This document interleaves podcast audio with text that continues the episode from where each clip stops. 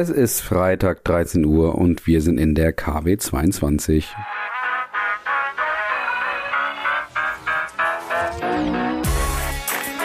Brand Trust Talks Weekly, der inspirierendste Wochenrückblick aus Markenperspektive.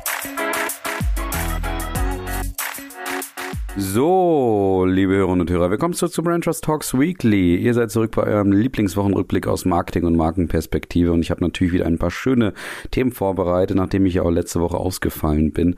Also von daher, ich würde sagen, ist eine sehr schöne Folge mit vielen P-Marken. Das werdet ihr später dann auf jeden Fall auch merken. Aber wir starten mit etwas ganz anderem und zwar hiermit. Fragwürdige Markenelemente und wie sie wirklich entstanden sind. So, und jetzt könnt ihr mal ganz kurz sozusagen nochmal die Augen zumachen und euch überlegen, wie klingt eigentlich die Sparkasse?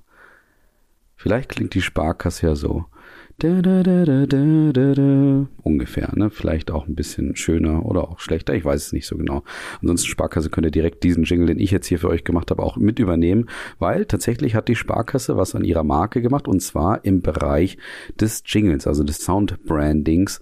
Und da muss man dazu sagen, ich meine, die Sparkasse hat natürlich jetzt sehr viel in den letzten Jahren gemacht und das ist auch meine Interpretation, wie dieses Element jetzt entstanden ist, dass man sich überlegt hat, naja, wir waren am Logo irgendwo, oder ich glaube am Logo nicht, muss ich sagen, aber wir waren am Claim dran wir haben neue Kampagnen geschaltet, wir haben uns so modernisiert mit einer neuen Ikonografie. Naja, da muss ja vielleicht auch mal das Soundjingle her, weil das ist so das Heiligste, was noch nicht angefasst wurde.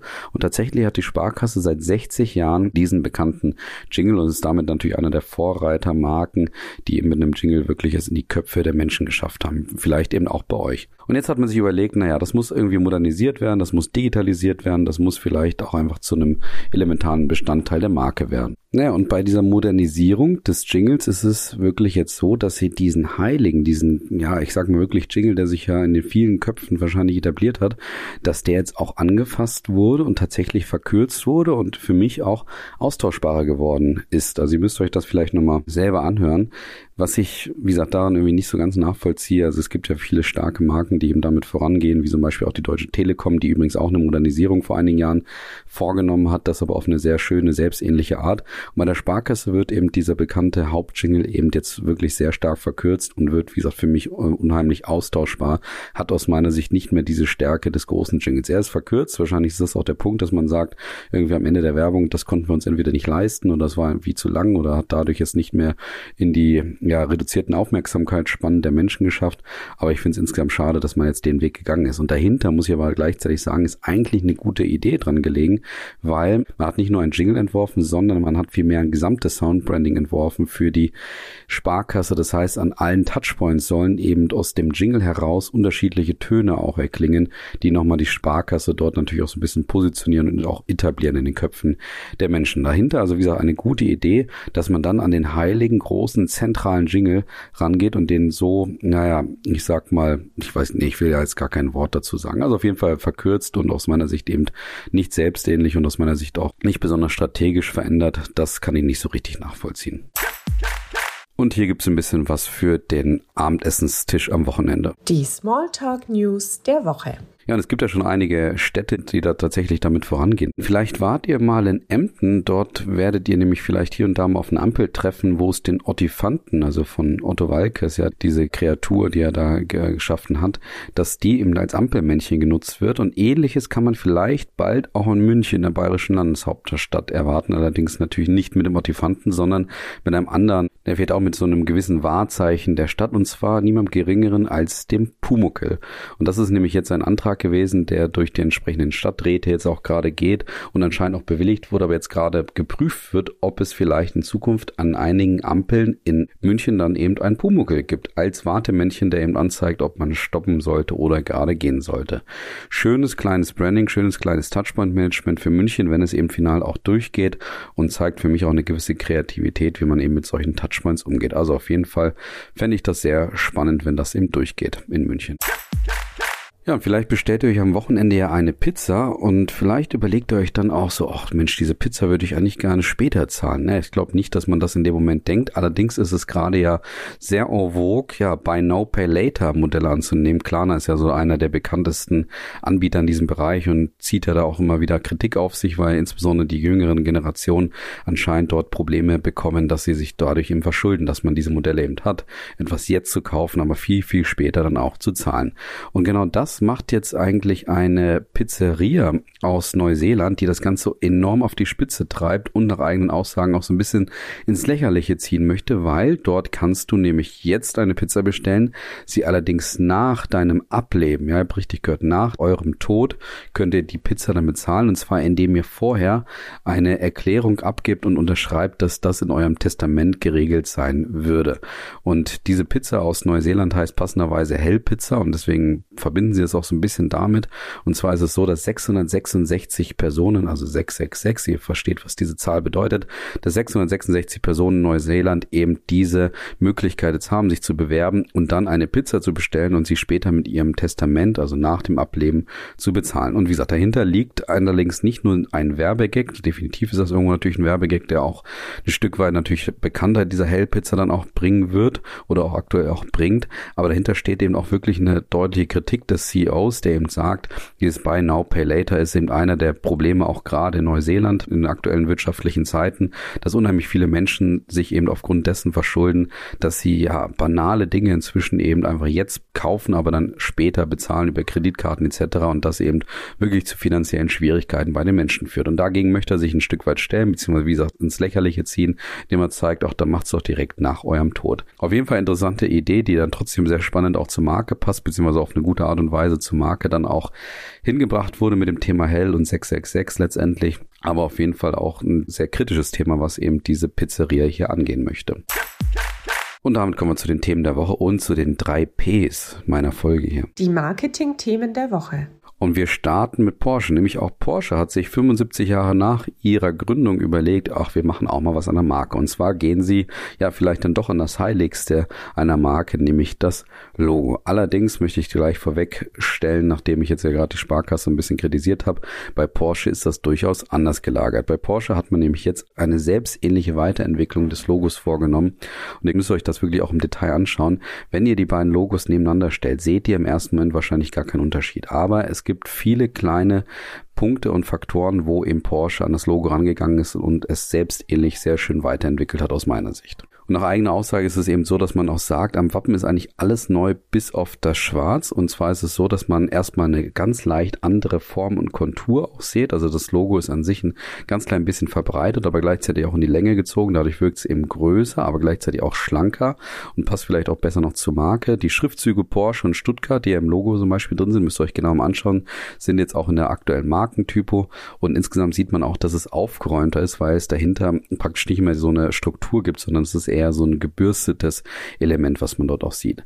Auch das Pferd, was ja natürlich an das Stuttgarter Stadtsiegel erinnern soll, wurde eben laut ähm, Porsche nochmal überarbeitet und auch komplett neu gestaltet. Es ist anscheinend so ein 3D-Effekt auch drin, der ganz interessant wirken soll. Und zwar hat er das anscheinend die Wirkung, dass das Pferd letztendlich immer so ein bisschen den Betrachter oder die Betrachterin auch anschaut. Und das ist natürlich auch eine interessante Idee, die man sich dort überlegt hat. Was mir allerdings insbesondere aufgefallen ist nach näherem Hinsehen, ist dann etwas, was sehr spannend, und zwar, dass man das Rot überarbeitet hat und mit so einer Wabenstruktur hinterlegt hat. Und diese Wabenstruktur, wenn man sich die anschaut, sieht wirklich so aus wie so eine Art Kühlergrill und es hat auf jeden Fall auch eine technische Komponente, die eben Porsche hier versuchen wollte reinzubringen und aus meiner Sicht auch wunderbar hinbekommen hat, dass es nämlich so ein bisschen aufzeigt, ja, es geht um Stabilität, um Leichtbau, um Technologie, um Effizienz auch nach eigenen Aussagen und das finde ich bringt eben allein schon diese neue Wabenstruktur in dem roten Teil des Logos sehr gut auf den Punkt. Was mir natürlich auffällt und was mir so gut gefällt, ist, Porsche bleibt mit ihrem Logo aber ganz klar auch in der 3D-Welt. Und das macht das Ganze natürlich nochmal ikonischer, dass man das Ganze nicht nur aufgrund der digitalen Medien jetzt irgendwie reduziert, sondern sich auch ganz klar überlegt, was bedeutet denn so ein Logo in der Realität, auch in der 3D-Struktur. Und man trotzdem sich natürlich überlegt hat, was daraus auch dann für eine 2D-Struktur entsteht, weil natürlich in den digitalen Medien der Einsatz von dem Logo letztendlich auch einfacher ist. Aber dort hat man eben nach eigener Aussage wirklich wirklich überlegt und es geschafft, dass 2D und 3D wunderbar ineinander gehen und jetzt da nicht so ein unselbstähnlicher Schritt passiert, wie das oftmals jetzt bei der Formation von 3D zu 2D bei vielen Automarken insbesondere auch passiert ist. Also für mich eine wunderbare Arbeit. Das Ganze hat drei Jahre wohl gemerkt gedauert, wird aber auch sehr schön dargestellt und sehr schön auch vermittelt, was da alles so passiert ist in den letzten Jahren, warum das anscheinend auch so lange dauert. Soll mir recht sein. Ich kann da nicht so ganz reinschauen. Auf den ersten Blick denkt man sich natürlich auch, wenn man dann die Veränderung von vorher zu jetzt sieht, dass man denkt, okay, was kann man da in drei Jahren alles machen? Aber so oder so, was man festhalten muss, eine sehr gelungene, selbstähnliche, gute Idee, wie das ganze Logo weiterentwickelt wurde. Und wir kommen zum zweiten P und da sind wir bei Peloton. Und Peloton hat auch an seiner Marke gearbeitet, allerdings etwas strategischer kann man sagen, als irgendwie an den oberflächlichen Markenelementen wie zum Beispiel Soundbranding oder auch Logo. Und zwar haben sie sich neu aufgestellt, strategisch kann man sagen, indem sie sich ein bisschen lösen von dem Thema Fitnessbikes und das ganze Thema etwas größer und breiter angehen. Und das Ganze machen sie mit einer Kommunikation und mit einer neuen Werbung, wo sie eben deutlich machen, naja, Peloton ist eben nicht nur das Fitnessbike, sondern eigentlich ist Peloton der Zugang zu Fitness und zwar natürlich vor allen Dingen zu Hause, wo du in der Community gemeinsam eben Zugriff hast auf entsprechende Trainer beziehungsweise auch entsprechende Guides, wo du einfach sehen kannst, wie kannst du denn auch zu Hause fit werden in deinem eigenen Wohnzimmer. Das war ja so ein bisschen die Idee von Peloton seit jeher, dass sie über diese Fitnessbikes eben diesen Zugang zu Trainern und Community organisiert haben. Genau, das sieht man, wie gesagt, in dieser Werbung dann auch, weil eigentlich die Fitnessbikes fast fehlen und man viel mehr die Leute sieht, wie sie eben ihr, ihre Fitnessübungen, Crossfit und Yoga und alles, was eben da so zugehört, eben das alles zu Hause im Wohnzimmer offensichtlich machen und dadurch eben, wie gesagt, vermitteln wollen. Du kannst eigentlich jetzt mit Peloton und das bringen sie auch in dem Titel drüber, Peloton Anyone Anywhere, dass man das eben jetzt mit Peloton eben auch machen kann. Und dahinter steht natürlich auch die Feststellung, dass es nach wie vor schwierig ist, auch all diese Fitnessräder weiterhin auch zu verkaufen und dass anscheinend auch Statistiken zeigen, dass mehr als die Hälfte der Workouts eben nicht mehr mit dem Peloton Bike gemacht werden, aber trotzdem anscheinend innerhalb der Community von Peloton gemacht werden und das, wie gesagt, wird jetzt offensichtlich eben ausgedrückt über die neue Kampagne. Ja, ich bin ein bisschen zwiegespalten, was das ganze Thema angeht. Auf der einen Seite ist es natürlich eine deutliche Verbreiterung und Verbreiterung ist für eine Marke nicht zwangsläufig immer gut, wenn man da so seine Grenzen auflöst. Und die Grenze war bisher auf jeden Fall das Thema Fitnessbike in Verbindung natürlich mit Community und Guidance. Allerdings muss man auch dazu sagen, es ist vielleicht schon eine Möglichkeit, erstens die Leute natürlich auch trotzdem zum Fitnessbike auch zu bringen und zweitens sich eben auf eine größere Ebene zu stellen. Und ich glaube schon, dass Peloton das grundsätzlich hinbekommen kann, dass man eben sagt, ja, wir fokussieren uns viel mehr auf das Community-Thema, wie das viele Sportmarken inzwischen eben auch tun, Lululemon oder auch Rafa natürlich ähm, ganz vorne weg letztendlich, dass man sagt, auf eine ähnliche Art und Weise wollen wir das Ganze auch tun. Dazu hat Peloton auch schon ein paar Leistungen auch sich überlegt, wie zum Beispiel neue Abo-Modelle, wo man genau das eben auch sehen kann, wo man dann, ja, wie gesagt, mehr Zugang noch zu Trainerinnen und Trainern als auch zum Beispiel auch zu begleitendem Music-Content hat und natürlich auch Zugang hat zu dieser Community, von der ich jetzt schon öfter gesprochen habe. Also wie wir spannende Entwicklung bei Peloton. Ich bin zwiegespalten, bin sehr gespannt, ob dieser strategische Kniff aufgeht.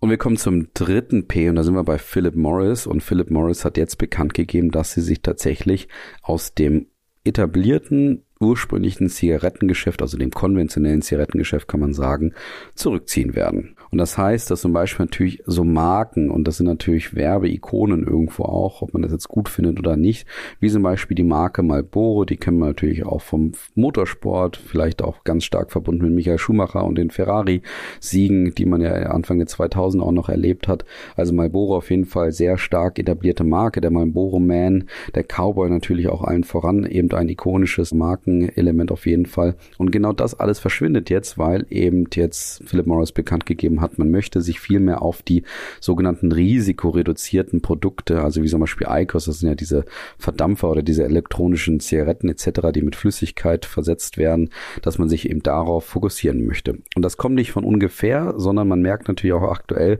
dass zum Beispiel 22 man 10 Milliarden US-Dollar mit diesen Produkten gemacht hat und gleichzeitig es rückläufig ist, dass konventionelle Zigaretten geraucht werden und dementsprechend ja Philip Morris jetzt vielleicht gerade so die Möglichkeit nutzen möchte, möchte, wo sich der Markt dreht, dass man einer der Vorreiter ist. Und gleichzeitig, und da würde ich schon deutlich sagen, dass es für mich die höchste Form des Purpose Washing hier ist, dass man gleichzeitig auch sagt, naja, man möchte irgendwo seine Vision nach eigener Aussage einer rauchfreien Zukunft verwirklichen. Und dass es das Ziel von Philip Morris eben wäre, erwachsene Raucherinnen und Raucher, die ansonsten weiter rauchen würden, davon zu überzeugen, dass es eben auch weniger schädliche Alternativen zur Zigarette gibt. Und das möchte man jetzt auch dadurch tun, dass man sich eben aus dem Zigarettenbereich oder dem konventionellen Zigarettenbereich zurückziehen wird. Und das hat, muss man dazu sagen, Philip Morris jetzt aber schon seit zwei, drei Jahren immer mal wieder auch verlauten lassen in unterschiedlichen Medien, hat auch ja sehr werbewirksam zum Beispiel von der britischen Regierung ja auch ein Zigarettenverbot auch gefordert oder eben grundsätzlich auch schon gesagt, dass man das eigentlich langfristig Ziel hat, dass man jetzt die Zigarettenproduktion einstellt. Das heißt, das ist da schon recht konsistent, aber für mich bleibt es irgendwo so der Versuch, naja, einerseits die anderen neuen Produkte auch zu verkaufen, die ja nicht zwangsläufig überall besser sind, haben natürlich nach wie vor auch eine schädliche Komponente, was auch bekannt ist, aber dass man jetzt trotzdem irgendwo so versucht, einen Purpose zu generieren und gleichzeitig schnell umzustellen, so dass man eben vielleicht der Gewinner dieser Umstellung auch ist und dort natürlich die Umsätze dann auch kompensieren kann mit diesen Tabakerhitzern und den E-Zigaretten. Also ein interessanter Schritt bei Philip Morris und natürlich in gewisser Weise mit ein paar Schmerzen verbunden, was die Werbewirtschaft angeht. Wie gesagt, dass so Marken und einige ikonische Elemente jetzt auch verschwinden. Gleichzeitig für mich aber schon eine ziemlich hohe Form des Purpose Washings hier. Und jetzt brechen wir aus dieser P-Variante aus, weil wir sind bei der SZ, also einer Marke, die eben nicht mit P anfängt und die hat sich auch eine neue Kampagne gemacht, also die Süddeutsche Zeitung wohlgemerkt. Und zwar geht diese Kampagne zurück auf den Kernpunkt, auf das Thema mehr Licht zu liefern. Das Ganze kann man sich so vorstellen, dass man jetzt in Zukunft eben mehrere Plakatkampagnen auch sehen wird, wo die Schrift, die dort abgebildet ist, in so einem Schatten dargestellt wird. Das heißt also, auch da wird dieses mehr Licht ins Dunkel bringen sozusagen auch über die Motive vermittelt vermittelt, allerdings ohne, und das finde ich ganz spannend, ohne, dass man auf klassische Zeitungsmotive setzt, wie das zum Beispiel die FAZ oder auch viele andere Zeitungen immer auch mal wieder gemacht haben. Das heißt also, die Süddeutsche setzt eben komplett auf eine grüne Farbe, die natürlich an ihre eigene Markenfarbe erinnern soll und dann eben auf dieses Schattenspiel, dass der Text, den man dort sieht, dass der mit einem Schatten dargestellt wurde und wie gesagt dadurch diese Lichtidee darstellen soll. Und das ganze Thema Licht wird dann eben auch aufgenommen in unterschiedliche Motivformate beziehungsweise vor allen Dingen dann auch in die Texte, wie zum Beispiel die Wahrheit kommt allein nicht ans Licht. Jemand muss sie suchen oder eben, dass man das Ganze so weit ausleuchten würde, bis es eben jemand auch einleuchten würde. Also man merkt, dass da immer so ein bisschen diese Wortspiele oder diese Phrasen genutzt werden, die irgendwie mit Licht in Verbindung gebracht werden können. Und das finde ich grundsätzlich eine gute Idee, weil man anscheinend herausgefunden hat in entsprechenden eigenen Workshops mit dem Team beziehungsweise auch mit der Agentur, dass so dieses Thema Licht ins Dunkel bringen, so diese Investigativrecherchen, dieses Herausfinden, etwas eben entsprechend beleuchten, dass das so ein bisschen der Antrieb von der Süddeutschen Zeitung und dem Team insgesamt wäre und man das jetzt versucht hat, eben in eine kreative Kampagne zu überführen. Und das finde ich auch auf jeden Fall positiv gesehen, dass man, wie gesagt, sich überlegt, dass man das so ein bisschen aus dem eigenen Antrieb heraus versucht hat darzustellen. Was ich auf der einen Seite eben ja als Stärke, aber auch als Schwäche so ein bisschen sehe, ist eben, dass man sich nicht auf die typischen Zeitungsformate und auch diese Bilder immer so ein bisschen eingeschossen hat, sondern dass man sich gerade auch überlegt, wie kann man auch vielleicht nur mit Text arbeiten. Dabei allerdings wirkt so dieses Thema Licht, auch wenn es natürlich aus der eigenen strategischen Erarbeitung kommt, wirkt dann fast ein bisschen konstruiert und auf der anderen Seite sind die Wortspiele aus meiner Sicht auch ein bisschen inkonsistent konsistent. Also das heißt, es fehlt so ein bisschen so eine Dichte, dass man so versteht, okay, wollen Sie mich jetzt ansprechen, dass ich derjenige sein soll, der auch nach dem Licht suchen soll, oder liefern Sie mir das Licht sozusagen? Also dieser Wechsel in der Perspektive führt bei mir oder aus meiner Sicht eben zu einer fehlenden Dichte, weil man natürlich die Plakatkampagne und die Motive nicht immer nebeneinander sieht. Und dadurch kann natürlich das ein oder andere so ein bisschen missinterpretiert werden oder die vielleicht gute Idee dahinter nicht ganz so klar werden von der Süddeutschen Zeitung eben für die Leserinnen und Leser. Trotzdem auf jeden Fall spannende Idee, spannende Kampagne Kampagne, bei mir bleibt so der Punkt, dass ich es sehr schön finde, dass sie eben versucht haben, so diesen eigenen Antrieb in die Markenwelt auch zu überführen und zu transferieren. Und da haben wir endlich mal wieder Gewinner und Verlierer. Der Gewinner der Woche. Und da gab es schon letzte Woche ja eine deutliche Überraschung, kann man auch sagen, und damit eben auch einen Gewinner. Und zwar ist der Gewinner eben die deutsche Frauenfußballnationalmannschaft und später jetzt auch noch die Frauenbundesliga, komme ich gleich dazu, weil sie nämlich einen sehr populären großen Sponsor bekannt geben durften, nachdem er zum Beispiel auch Vorwerk schon einer der Sponsoren von der deutschen Frauenfußballnationalmannschaft ist. Und zwar ist es jetzt einfach mal Google, die jetzt eben zum Sponsor von der Nationalmannschaft werden. Und zwar nicht direkt Google, sondern Google Pixel, also das Smartphone ist aber relativ egal, gehört ja alles zum Google-Konzern natürlich, beziehungsweise zu Alphabet. Und das Ganze wurde übrigens auch mal direkt vom CEO von Sundai Pichai eben vorgestellt, der eben gesagt hat, okay, dass es für ihn ein Herzensthema ist, erstens das Thema Frauennationalmannschaft auch zu unterstützen und zweitens er ja so ein bisschen schon einen längeren Bezug seit seiner Kindheit auch zur Fußballnationalmannschaft in Deutschland und eben insbesondere auch zu den Männern haben würde und deswegen wäre es jetzt für ihn eine sehr schöne und besondere emotionale Komponente, dass er jetzt eben die Frauenfußballnationalmannschaft sponsert. Und man muss sich natürlich überlegen, und das macht irgendwie die deutsche Fußballnationalmannschaft hier eben auch zur Gewinnerin, dass wenn Google jetzt die Nationalmannschaft sponsert, dass das natürlich schon etwas bedeuten muss. Wahrscheinlich gehört Google natürlich zu einer der Marken, die unglaublich gute Datenqualitäten haben und vielleicht eben auch sehen, was da gerade an Musik auch drin ist und was sich vielleicht auch verändert hat und damit relativ früh vielleicht aus diesem Bereich auch setzt und dort eben aufspringt und deswegen jetzt auch diesen Sponsorship bekannt gegeben hat. Und gleich ist es jetzt diese Woche noch bekannt geworden, dass eben Google nicht nur die Frauennationalmannschaft, sondern eben auch die Fußball-Bundesliga, also die Fußball-Bundesliga auch der Frauen, dass man die eben ebenfalls unterstützen würde als Namensgeber, nachdem jetzt Flyer Alarm eben dieses Jahr aussteigt und eben ihr Engagement in diesem Bereich beendet. Also doppelter Erfolg auf jeden Fall für den DFB und dann auch für das Thema Frauenfußball, in dem Google und Google Pixel jetzt eben Sponsor von diesen beiden Institutionen werden. Der Verlierer der Woche.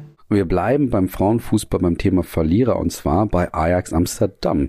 Ajax Amsterdam hatte ich glaube ich schon zwei, drei Mal hier zu Gast, meistens als Gewinner oder zumindest als Fundstück und diesmal als deutlicher Verlierer. Und zwar geht es darum, dass die Fußballerin von Ajax Amsterdam, dass die Meister geworden sind in den Niederlanden und da sich natürlich überlegt wurde, naja, wenn man Meister wird, dann wird das oftmals ja auf irgendwelchen Plätzen auch gefeiert. Man kennt das vom Borsigplatz, man kennt das vom Marienplatz in München und auf jeden Fall von Amsterdam kennt man das nicht, weil die Fußballerinnen von Ajax Amsterdam schon öfter Meister geworden sind, allerdings anscheinend noch nie eine größere Meisterfeier auf einem Platz hatten.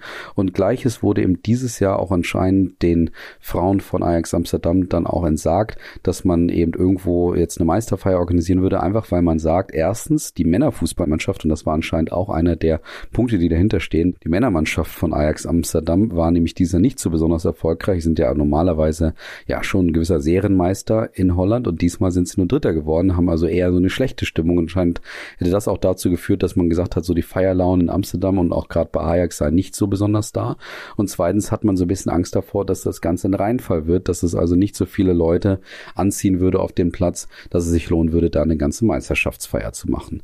Und die Mannschaft auf jeden Fall bleibt enttäuscht zurück und es gab natürlich unglaubliche Sexismusvorwürfe und Diskriminierungsvorwürfe in Holland zum Thema Ajax Amsterdam, wie unfair das eben wäre, dass Meisterschaft Meisterschaften von den Männern natürlich immer groß gefeiert würden, allerdings jetzt die dritte Meisterschaft inzwischen von der Frauenmannschaft eben nicht gefeiert werden würde. Und das muss ich sagen, macht dann irgendwie Ajax dann schon auch zum Verlierer diese Woche, weil es mich auch überrascht, weil wie gesagt, ich hatte sie bisher eigentlich hier öfter mal als Fundstück oder auch Gewinner dabei. Und da kann ich nicht so ganz nachvollziehen, dass man jetzt in diesem Bereich nicht so aktiv wird.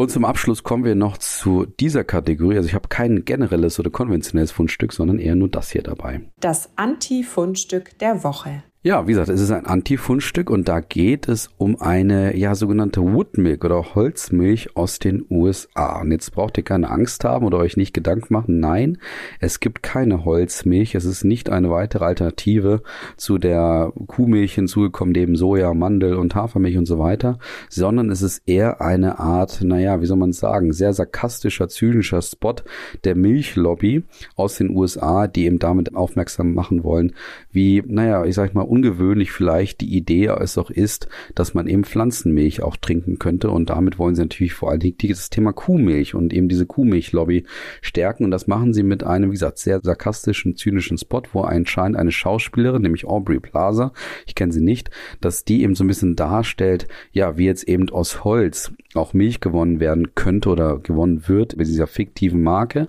und dadurch soll eben ja nochmal so ein bisschen auf die Schippe genommen werden, wie ungewöhnlich und vielleicht auch komisch aus Sicht dieser Milchlobby es auch sein könnte, dass man Pflanzenmilch zu sich nimmt. Was es für mich irgendwie zum Anti-Fundstück macht, ja, es ist irgendwie ganz witzig gemacht, es ist auch sehr ironisch, aber wie gesagt, teilweise auch sehr sarkastisch.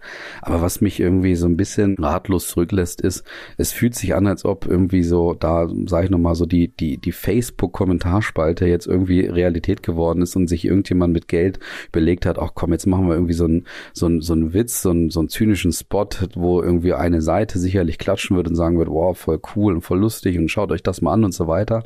Und dass da jetzt solche Geschütze aufgefahren werden. Das finde ich schon ein bisschen ungewöhnlich. Ich meine, es ist vielleicht so ein bisschen der verzweifelte Versuch, natürlich auch diese sehr ironische und sehr harte Kommunikation von Oatly zum Beispiel auch so ein bisschen zu kontern, indem man jetzt sagt, naja, wir gehen jetzt nicht nur auf so die konventionelle Werbung, sondern wir gehen jetzt auch mal in Richtung des Humors, auch mal in Richtung des Sarkasmus. Wir nehmen auch mal jemanden auf die Schippe. Aber wie gesagt, für mich fühlt sich irgendwie an wie so ein ganz komischer Angriff und auch ein bisschen verzweifelt, muss ich auch dazu sagen. Es ist wieder irgendwie lustig gemacht, aber es bleibt bei mir so ein ganz komisches Gefühl zurück und deswegen habe ich das Ganze mal hier zum Antifundstück gemacht, dass man ja da jetzt auf jeden Fall so einen, so einen Weg geht. Ich glaube, da gibt es auch andere Wege und vielleicht ist auch gar nicht so notwendig, dass man jetzt hier so, ich sag mal, die Pflanzenmilch auf die Art und Weise angreift, wie das jetzt eben Woodmilk oder eben die, glaube, Milk Pep hier macht. Schaut es euch auf jeden Fall an, vielleicht ist für euch ein Fundstück, für mich eher ein Antifundstück. Und damit entlasse ich euch auch schon ins Wochenende, wünsche euch ein wunderbares Wochenende und natürlich einen guten Start in die nächste Woche. Macht's gut, bis dann. Ciao.